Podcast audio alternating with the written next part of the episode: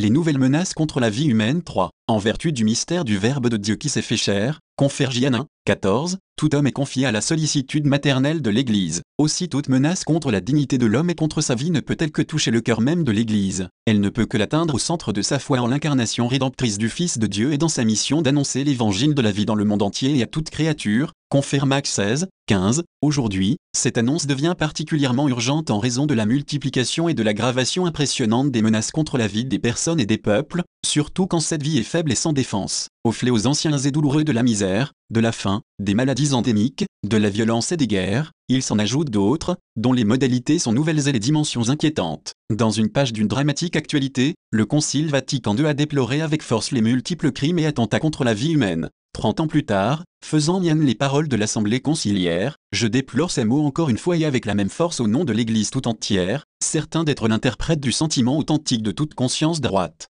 tout ce qui s'oppose à la vie elle-même, comme toute espèce d'homicide, le génocide, l'avortement, l'euthanasie et même le suicide délibéré, tout ce qui constitue une violation de l'intégrité de la personne humaine, comme les mutilations, la torture physique ou morale, les tentatives de contrainte psychique, tout ce qui est offense à la dignité de l'homme, comme les conditions de vie infrahumaines, les emprisonnements arbitraires, les déportations, l'esclavage, la prostitution, le commerce des femmes et des jeunes, ou encore les conditions de travail dégradantes qui réduisent les travailleurs au rang de purs instruments de rapport, sans égard pour leur personnalité libre et responsable. Toutes ces pratiques et d'autres analogues sont, en vérité, infâmes, tandis qu'elles corrompent la civilisation, elles déshonorent ceux qui s'y livrent plus encore que ceux qui les subissent, et elles insultent gravement à l'honneur du Créateur 5.4. Malheureusement, ce panorama inquiétant, loin de se rétrécir, va plutôt en s'élargissant, avec les nouvelles perspectives ouvertes par le progrès scientifique et technique, on voit naître de nouvelles formes d'attentats à la dignité de l'être humain. En même temps, se dessine et se met en place une nouvelle situation culturelle qui donne au crime contre la vie un aspect inédit et, si cela se peut, encore plus injuste, ce qui suscite d'autres graves préoccupations. De larges couches de l'opinion publique justifient certains crimes contre la vie au nom des droits de la liberté individuelle, et, à partir de ce présupposé, elles prétendent avoir non seulement l'impunité, mais même l'autorisation de la part de l'État, afin de les pratiquer dans une liberté absolue et, plus encore, avec l'intervention gratuite des services de santé.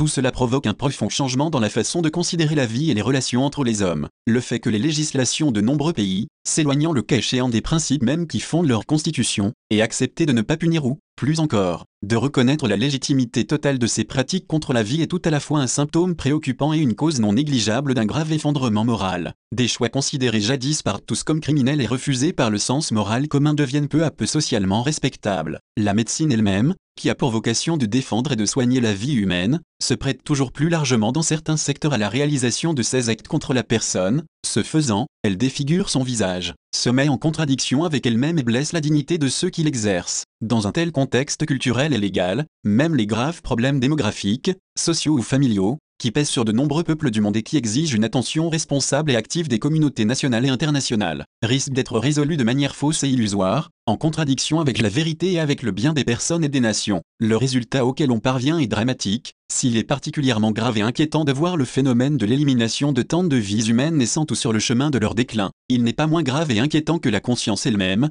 comme obscurcie par d'aussi profonds conditionnements, ait toujours plus de difficulté à percevoir la distinction entre le bien et le mal sur les points qui concernent la valeur fondamentale de la vie humaine.